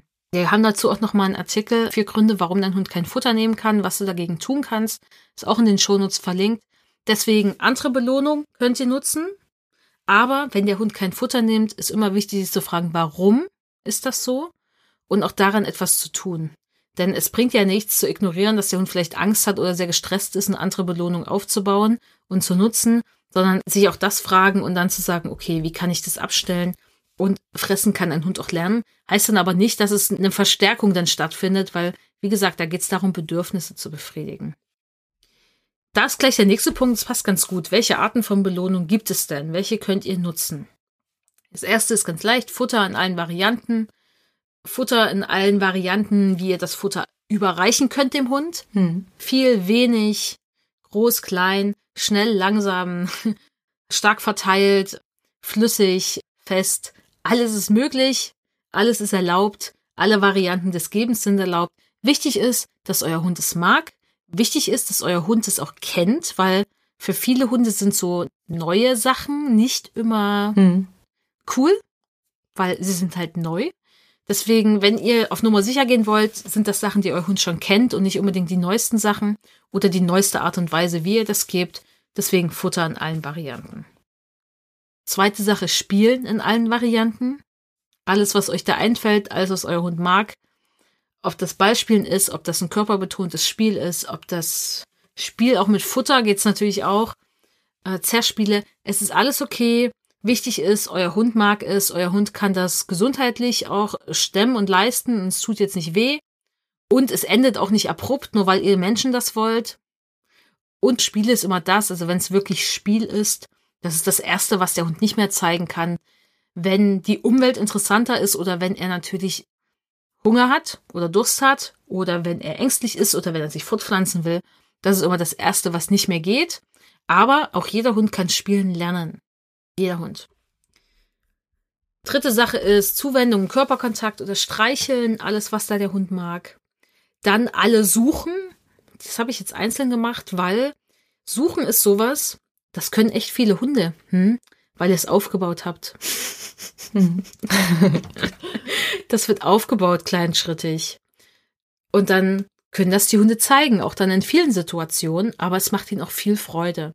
Und es ist auch für viele Hunde toll, die mögen einfach Dinge mit der Nase zu tun. Es gibt auch Hunde, die machen gern was mit den Augen, dann könnt ihr auch solche Dinge aufgreifen. Hunde können ja auch mit ihren Augen suchen oder Dinge beobachten, zum Beispiel das Lauerspiel. Alle Tricks, die ihr eurem Hund beigebracht habt, weil Tricks sind meistens 100% positiv aufgebaut, finden wir Menschen halt nicht so schlimm, wenn der Hund es nicht macht. Deswegen lieben Hunde das. Super hohe Selbstwirksamkeit. Immer wenn ich das gemacht habe, ging es mir gut. Und wenn ich es nicht gemacht habe, ging es mir auch gut. und deswegen hat das für Hunde eine hohe Wertigkeit und macht ihnen Spaß. Und dann gibt's auch noch das, ist jetzt ein Begriff, den ihr vielleicht schon mal gehört habt oder auch nicht. Premac oder Premac, ich weiß nicht, wie man ausspricht, den David oder David Premac, der sich das ausgedacht hat oder beschrieben hat, was das ist. Da geht es darum, dass wenn ein Hund ein Verhalten zeigt, was er okay findet, dann könnt ihr das mit einem Verhalten belohnen, was er besser als okay findet. Sagen wir es mal so vereinfacht gesagt. Zum Beispiel liebt es euer Hund zu sitzen. Aber Platz ist so, na ja dann könntet ihr euren Hund, wenn er Platz macht, damit belohnen, dass er wieder sitzen kann. Und das bedeutet auch, alle Tricks, die zum Beispiel der Hund gelernt hat und die er gut findet, könnt ihr als Belohnung nutzen. Da steckt natürlich auch dieses Prinzip mit drin. Und das ist das Schöne, wenn ihr mit positiver Verstärkung arbeitet und so Verhaltensweisen aufbaut, könnt ihr alle dafür nutzen als Belohnung. Das sind vielleicht keine super hochwertigen Belohnungen, in jedem Fall. Aber das muss es ja auch gar nicht sein. Und dann braucht ihr auch gar kein Futter mehr, wenn ihr das nicht mitschleppen wollt. Also Schleppt es hm. mit, weil was soll, ein paar Futterbröckchen passen bei uns allen, glaube ich, in die Tasche. Also ihr geht ja jetzt nicht im hautengen Kleid oder einer hautengen Hose und einem Oberteil raus. Also die meisten von uns jetzt nicht die ganze Zeit. Irgendeine Tasche habt ihr bestimmt. Und wenn nicht, könnt ihr auch was an Gürtel klemmen. Deswegen nehmt ruhig Futter mit. Aber wenn ihr das nicht wollt, es geht auch anders. Ne? Futter ist halt nur ein bisschen leichter. in vielen Fällen. Ja. so, habe ich noch Definitiv. was vergessen? Willst du noch was auf diese Liste setzen?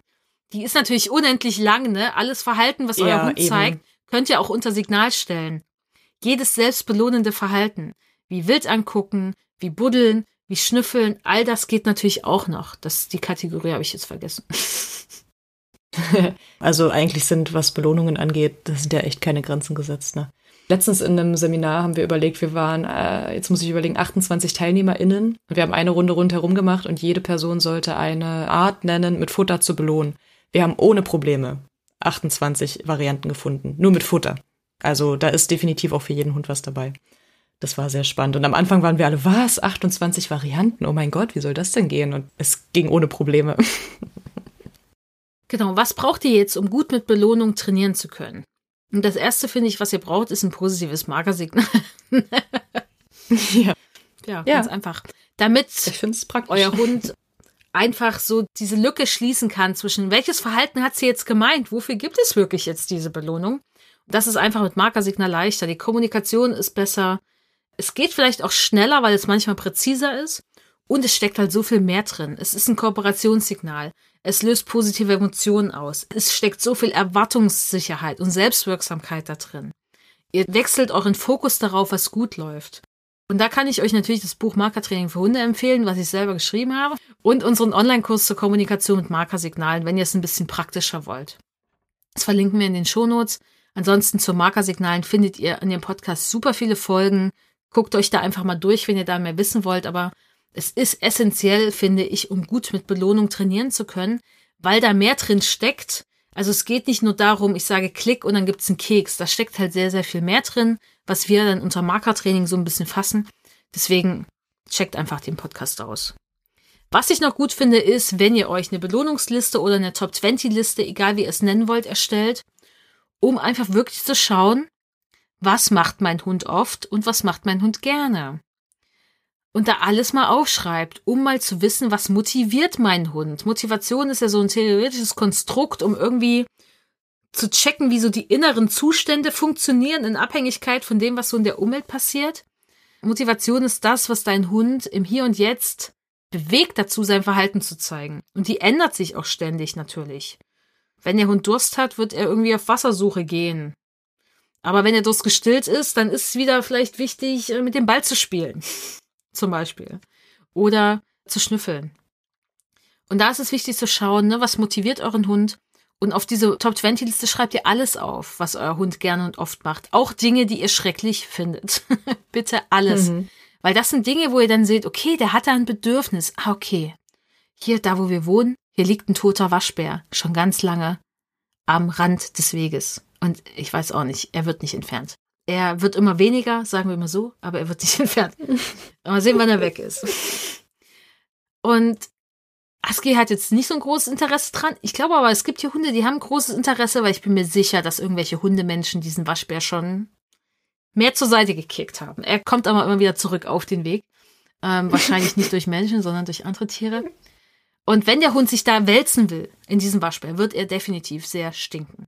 Wenn der Hund ihn annagen will, tragen will, essen will, was auch immer. Ihr werdet es nicht cool finden wahrscheinlich und das wird vielleicht auf eurer Liste stehen, aber ihr werdet denken, nee, das kann ich auf gar keinen Fall als Belohnung einsetzen. Ist total okay, müsst ihr nicht. Müsst ihr nicht machen, aber ihr wisst, okay, mein Hund steht auf stinkende Dinge. Mein Hund steht darauf, sich in stinkenden Dingen zu wälzen oder stinkende Dinge zu essen. Und dann könnt ihr schauen, kann er das irgendwo mal ausleben? Und dann sagt ihr, ah, nein, das geht nicht. Stinkende Dinge, darin wälzen, nope. Keine Chance. Will ich nicht dann ist es okay, aber dann wisst ihr, das ist echt eine krasse Ablenkung und es ist ein Bedürfnis, was nicht erfüllt ist und das schafft Frustration.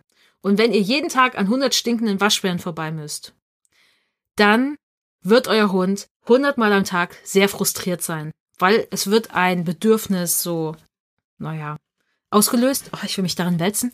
Oh, ich kann es nicht ausleben. Und dann hat euer Hund vielleicht ein Problem. Wenn ihr wisst, ah, okay, ich treffe einmal im Jahr einen stinkenden Waschbär am Wegesrand, also einen toten stinkenden Waschbär, dann ist es alles okay. Und dann wird das nicht so große Probleme nach sich ziehen. Aber wenn das etwas ist, was sehr oft passiert, dann muss man schauen, kann mein Hund das irgendwie anders befriedigen, dieses Bedürfnis? Und da empfehle ich nochmal die Podcast-Folge zum Thema Frustration, sich damit auch auseinanderzusetzen.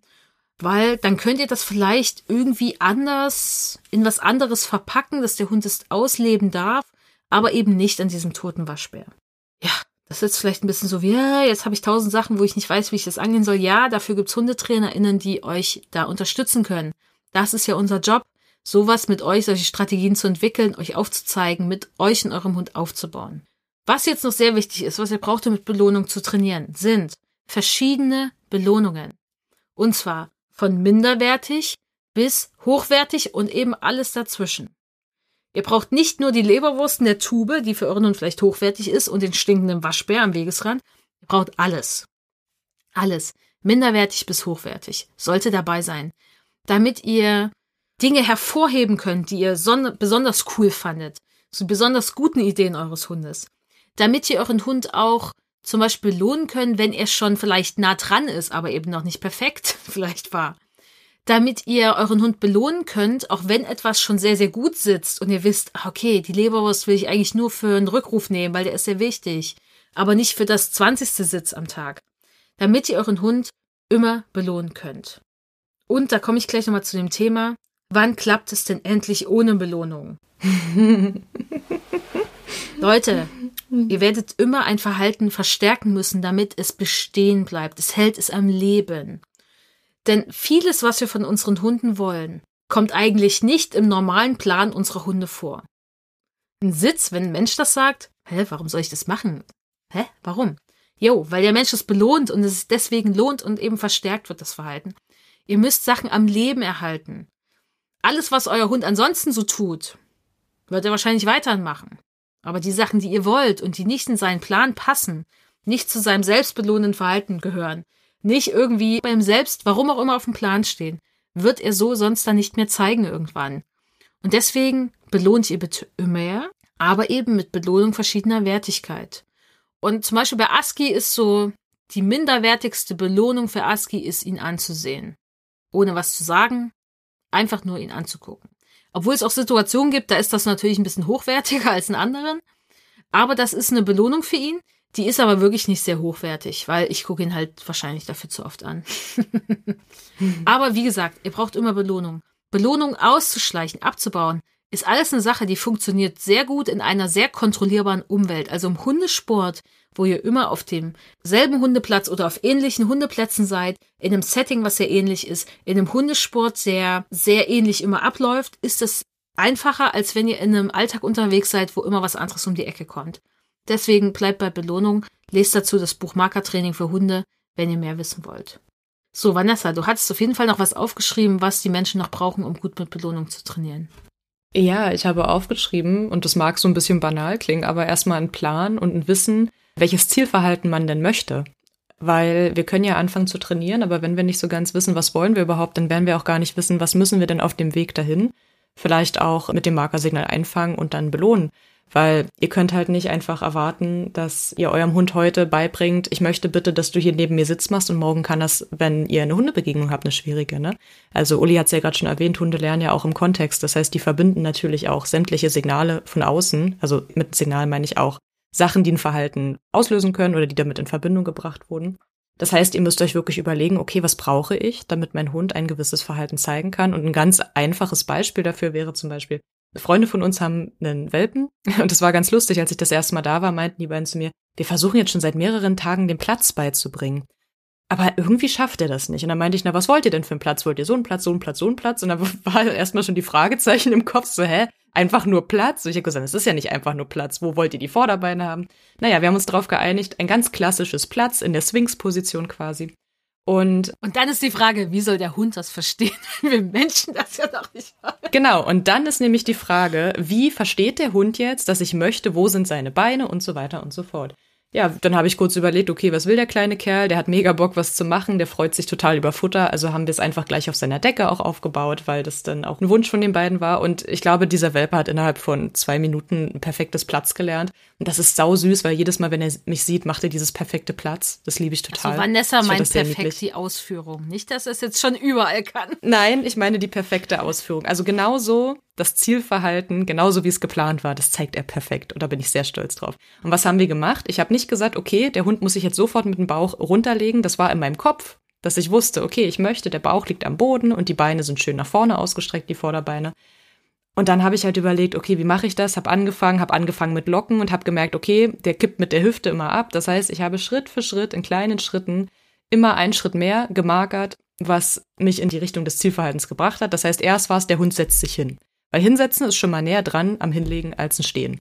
So, dann wurde das gemarkert. Danach hat der Welpe sich sofort wieder hingesetzt, hat kein Markersignal bekommen und hat dann überlegt, hä, okay, was, was denn jetzt? Und dann habe ich einfach danach, je länger er gesessen hat, nochmal das Markersignal gegeben, damit auch dieses Verhalten erstmal bestehen bleibt, weil wir haben vorhin gelernt, Frustration entsteht, wenn der Hund nicht das bekommt, was er sich gerade erhofft. Und das kann ich mir nicht leisten im Aufbau. Ne? Also wenn der Hund noch keine Alternativen hat oder nicht weiß, was ich möchte, kann ich mir auch nicht leisten, dass da Frust entsteht und der sich selber was überlegt. Deswegen so lange das Sitz gemarkert, wie ich gemerkt habe, okay, jetzt macht das wirklich zuverlässig und dann habe ich einfach, anstatt ihm das, den Keks im Sitzen zu geben, habe ich ihn halt ein bisschen gelockt und dann ist er umgeplumpst, dann konnte ich ihm da den Keks geben. So, während er gegessen hat, hat er noch gelegen, das heißt, ich konnte das wieder markern und so weiter und so fort, bis ich ihn irgendwann dann auch mittels Locken, ne, dann so ein bisschen in die Position gelegt hatte, ja, und ich glaube, dann waren zwei Minuten um und dann konnte der Platz. So. Und wenn ich jetzt aber einfach angefangen hätte irgendwie, dann wäre er vielleicht mal auf die Seite gekippt, dann hätte ich vielleicht mal eine abgekippte Hüfte gemarkert. Oder dann wäre er mal ganz platt auf dem Boden mit Kopf ablegen, dann hätte ich das vielleicht gemarkert und das hätte dem Hund nicht so ganz klar gesagt, was möchte ich jetzt eigentlich, wenn ich Platz sage. Ja, das muss man dann schon wissen. Deswegen habe ich die beiden gefragt, welches Platz wollt ihr denn? und das ist auch im Training ganz oft, wenn die Menschen sagen, wie mache ich das? Dann fange ich meistens an mit, na, das kommt drauf an. Was willst du denn? Also wie soll es aussehen? Und dann ist erstmal so, ja, gute Frage. Das muss euch natürlich klar sein. Ich meine, so ein Platz ist jetzt völlig banal. Meine Hunde können nicht mal Platz, glaube ich, wenn ich so drüber nachdenke. Nein, ich glaube nicht. Ich glaube, die können nicht mal Platz. Die liegen nämlich viel rum und das reicht mir. Aber dass ihr euch einfach überlegt, okay, was ist das, was ich möchte? Und wenn ihr jetzt sagt, ach du Scheiße, das klingt ja mega kompliziert, kann es durchaus sein. Und deswegen macht es ja auch Sinn, sich professionelle Hilfe zu holen. Vielleicht nicht unbedingt für einen Platz, aber wenn ihr möchtet, auch für einen Platz. Aber vor allen Dingen, wenn es dann wirklich darum geht, dass es im Alltag große Probleme gibt und ihr einfach sagt, ich weiß nicht, wie ich starten soll. Ich weiß nicht, wo jetzt hier der kleinste Punkt ist, um damit anzufangen. Dann gönnt euch das selber und holt euch da jemanden zur Seite, der dann sagt, hey, pass auf, wir starten so und so. und der euch dann einen Plan an die Hand gibt. Yes. Oder die. So, wir müssen uns jetzt ein bisschen beeilen, Ich glaube auch. weil das Baby ist bald ohne Aufsicht. Oh no. Und Asti kann das leider noch nicht. Ja. Musste. Muss ein bisschen mehr trainieren mit Belohnung. Ja. Ja. Genau, es gab noch den Punkt, dass jemand gefragt hat, ist die Belohnung irgendwann nicht mehr besonders und weniger wert? Umso öfter ihr eine Belohnung nutzt, kann es natürlich sein, umso öfter der Hund Zugang hat, umso weniger ist sie natürlich verknappt und dann kann es natürlich sein, dass für den Hund jetzt nicht mehr so interessant ist wie vorher. Muss aber natürlich auch nicht sein. Wichtig ist aber, schafft keine künstliche Verknappung, damit euer Hund was für diese Belohnung tut. Welche Art von Futterbelohnung ihr nutzt, ob kohlenhydratreich oder nicht, macht das, wie ihr möchtet. Denkt über sowas nicht nach, nehmt erstmal das, was euer Hund mag und was euer Hund verträgt. Und dann gab es noch den Punkt, dass manche sagen, ja, mein Hund nimmt die Belohnung gern dafür und löst sein Verhalten auf, zum Beispiel beim Hm. Fußgehen. Das ist total okay für mich persönlich. Wenn ihr wollt, dass euer Hund länger Fuß geht, dann zögert doch bitte euer Markersignal hinaus und dann auch die Belohnung damit. Wenn ihr wollt, dass er lernt, länger Fuß zu gehen, das ist ja immer die Frage, was ihr eurem Hund beibringen wollt. Und dann kann es natürlich sein, dass es sinnvoll ist, dem Hund die Belohnung an einer bestimmten Stelle zu geben oder auch zu schauen, wo weicht die Belohnung auf. Wenn der Hund rechts Fuß geht, vielleicht eher in der rechten Tasche und dann gebt ihr sie ihm nicht vor eurem Körper, sondern eben rechts. Das geht, aber es ist total okay, weil wenn eine Belohnung anfängt, darf doch bitte der Hund auch ein neues Verhalten zeigen, nämlich das Verhalten, was er eben hat, wenn er diese Belohnung in Empfang nimmt und belohnt wird. Dann zu sagen, du musst jetzt aber weiter am Fuß, kann auch sein, dass es die Belohnung extrem abwertet. Hm. Und darauf müsst ihr ein bisschen aufpassen, dass das nicht passiert. Und dass es nicht auch für den Hund dadurch sehr frustrierend wird und eher eine frustrierende Strafe. Weil das wäre schade. Dann bringt ja eure Belohnung auch nichts, weil sie kein Verhalten verstärkt. So, kommen wir zum letzten größeren Punkt, nämlich fünf Mythen und Denkfehler über Training mit Belohnung. Und der erste Mythos oder Denkfehler, wie auch immer ihr es nennen wollt, ist, mit Belohnung lernt der Hund keine Grenzen. Das kam sogar mehrmals, als ihr auf Instagram nachgefragt habt. Wie geht das? Wie kann ich mit Belohnung Grenzen setzen? Jo, ganz normal, weil ihr könnt Grenzen auf sehr viele verschiedene Arten treffen. Wir wollen ja immer, dass der Hund weiß, das war falsch. Das muss der Hund nicht wissen, weil das wird er auch so nicht checken. Er ist ja kein Mensch. Und selbst wir Menschen merken das ja eher über Empathie und solche Geschichten oder indem wir uns damit befassen, was ist jetzt gesetzlich erlaubt. Mhm. Weil mein Baby weiß das auch nicht in vielen Fällen. Aber nicht, weil es fies ist, sondern weil es gar nicht dieses ausgereifte Gehirn hat, um Empathie in dem Maß empfinden zu können wie ich. Oder sich gut kontrollieren kann, vielleicht wie ich, oder Gesetzestexte lesen kann wie ich, aber ich kann das auch nicht immer, ne? Also. Und deswegen ist halt erstmal die Frage, ihr könnt durch eine Verhaltensveränderung Grenzen setzen. Der Hund kann einfach lernen, ein neues Verhalten zu zeigen. Hm, statt anspringen, lasse ich einfach vier Pfoten auf dem Boden. Wow, Grenze gesetzt, der Hund kann ein anderes Verhalten, er überschreitet diese Grenze erst gar nicht. Wow, Magic, mindblown. Mhm. Irgendwie wird das nicht gemacht, weil wir wollen ja immer dieses Exempel statuieren, habe ich das Gefühl. Also, das gehört irgendwie für viele dazu, muss es aber nicht. Alles, was das Verhalten unterbricht, ist ja eine Grenze setzen am Ende, weil dadurch könnt ihr natürlich ein Verhalten unterbrechen in dem Moment. Und eine Verhaltensunterbrechung muss nicht sein, dass der Hund Angst hat. Es kann auch einfach nur sein, dass der Hund euch kurz anguckt oder sich hinsetzt oder zu euch kommt, ein Rückruf. Das reicht, da ist eine Grenze gesetzt. Die Information, du bist uncool, ich mach dir Angst, die braucht der Hund nicht in dem Moment. Ihr könnt Rituale einführen, Gewohnheiten einführen. Auch das macht es dem Hund viel leichter, sich innerhalb der Grenzen zu bewegen und zu verstehen, was so im Alltag passiert. Und dann wird es ihm auch leichter fallen, sich daran zu halten. Und ihr könnt natürlich managen. Bei Grenzen, die wirklich niemals übertreten werden dürfen, weil es gefährlich ist, das Verhalten, was der Hund zeigt, ist immer Management wichtig. Und wenn ihr dazu mehr wissen wollt, empfehle ich euch einfach mein Webinar bei Cosmos Grenzen setzen bei Hunden mit Markersignalen. Das gibt's da als Aufzeichnung, weil da spreche ich genau über das Thema, wie ihr das mit Markersignalen und Belohnungen machen könnt, weil da steckt natürlich total viel drin. Aber diese Information, das ist falsch, die muss der Hund nicht bekommen, weil damit kann der eh wenig anfangen. Und auch wir Menschen, ich meine, es gibt so viele Menschen, die Grenzen überschreiten. Die Info, das ist falsch, hilft meistens nicht. Mhm. So.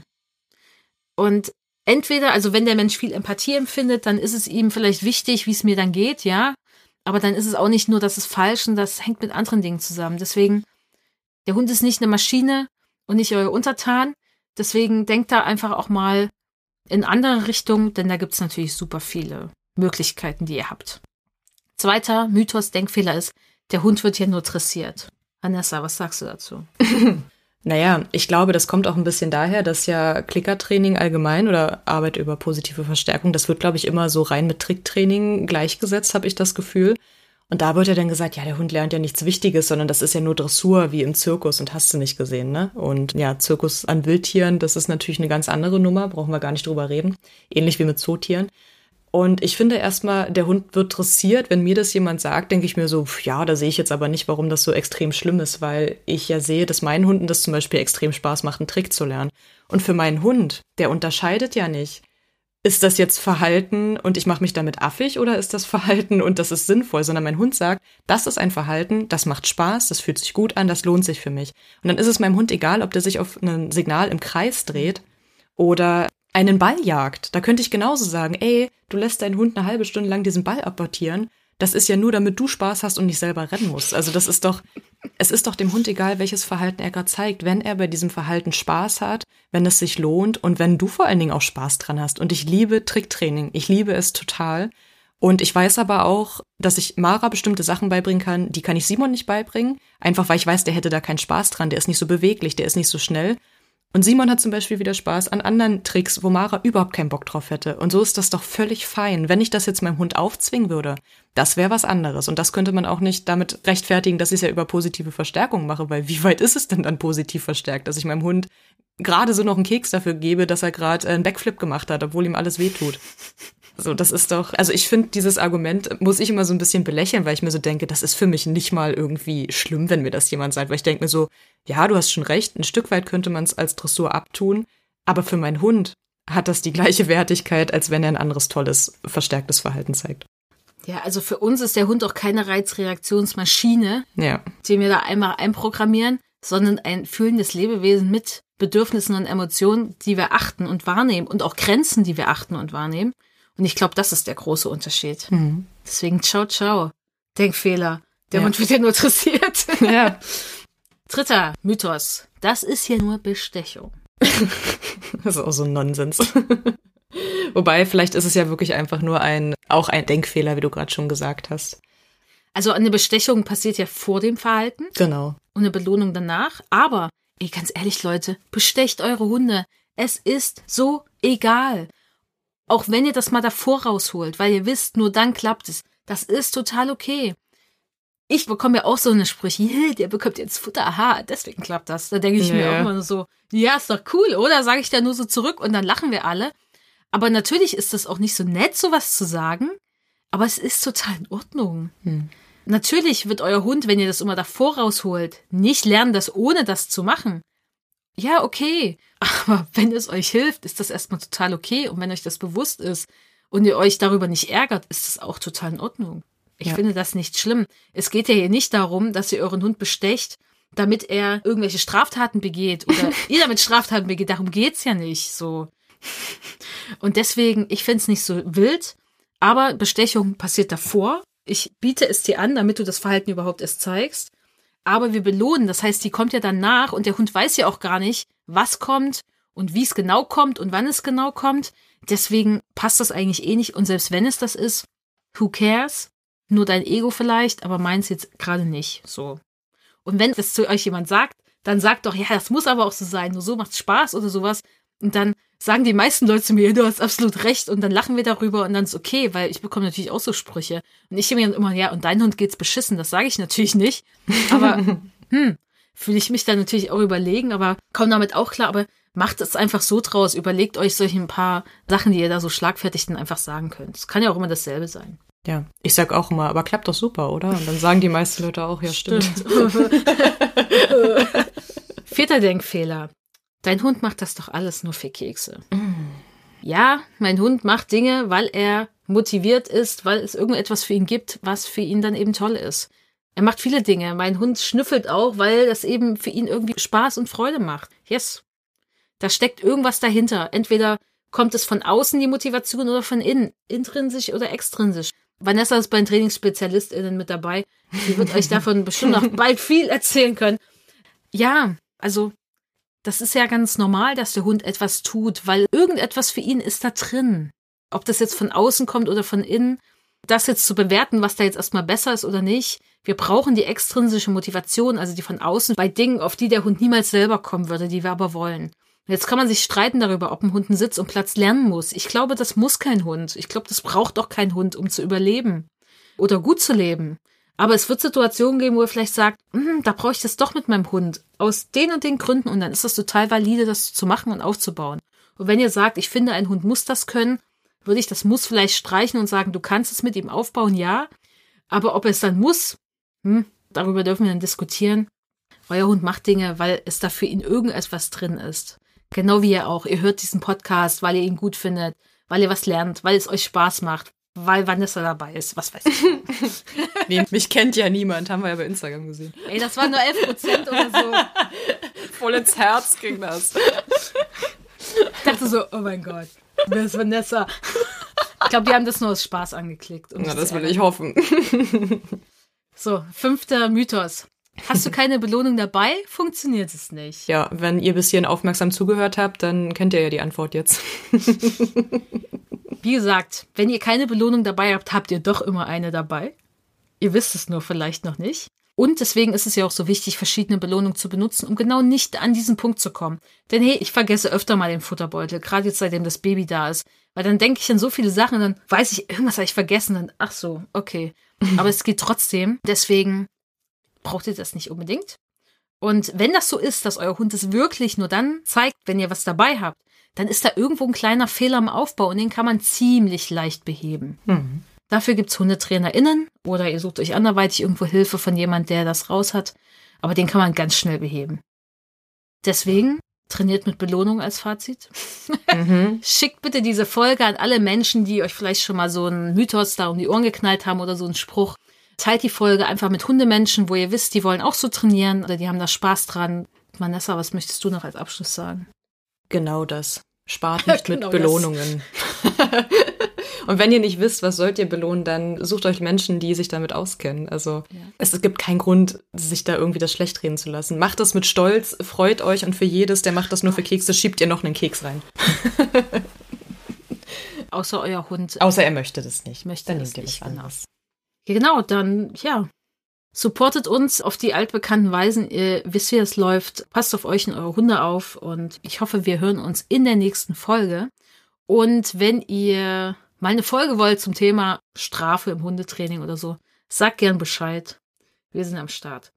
Das wird ja ein Rant. Macht das Spaß, oder? Mhm. Ja, schon, schon doch so ein bisschen, ja.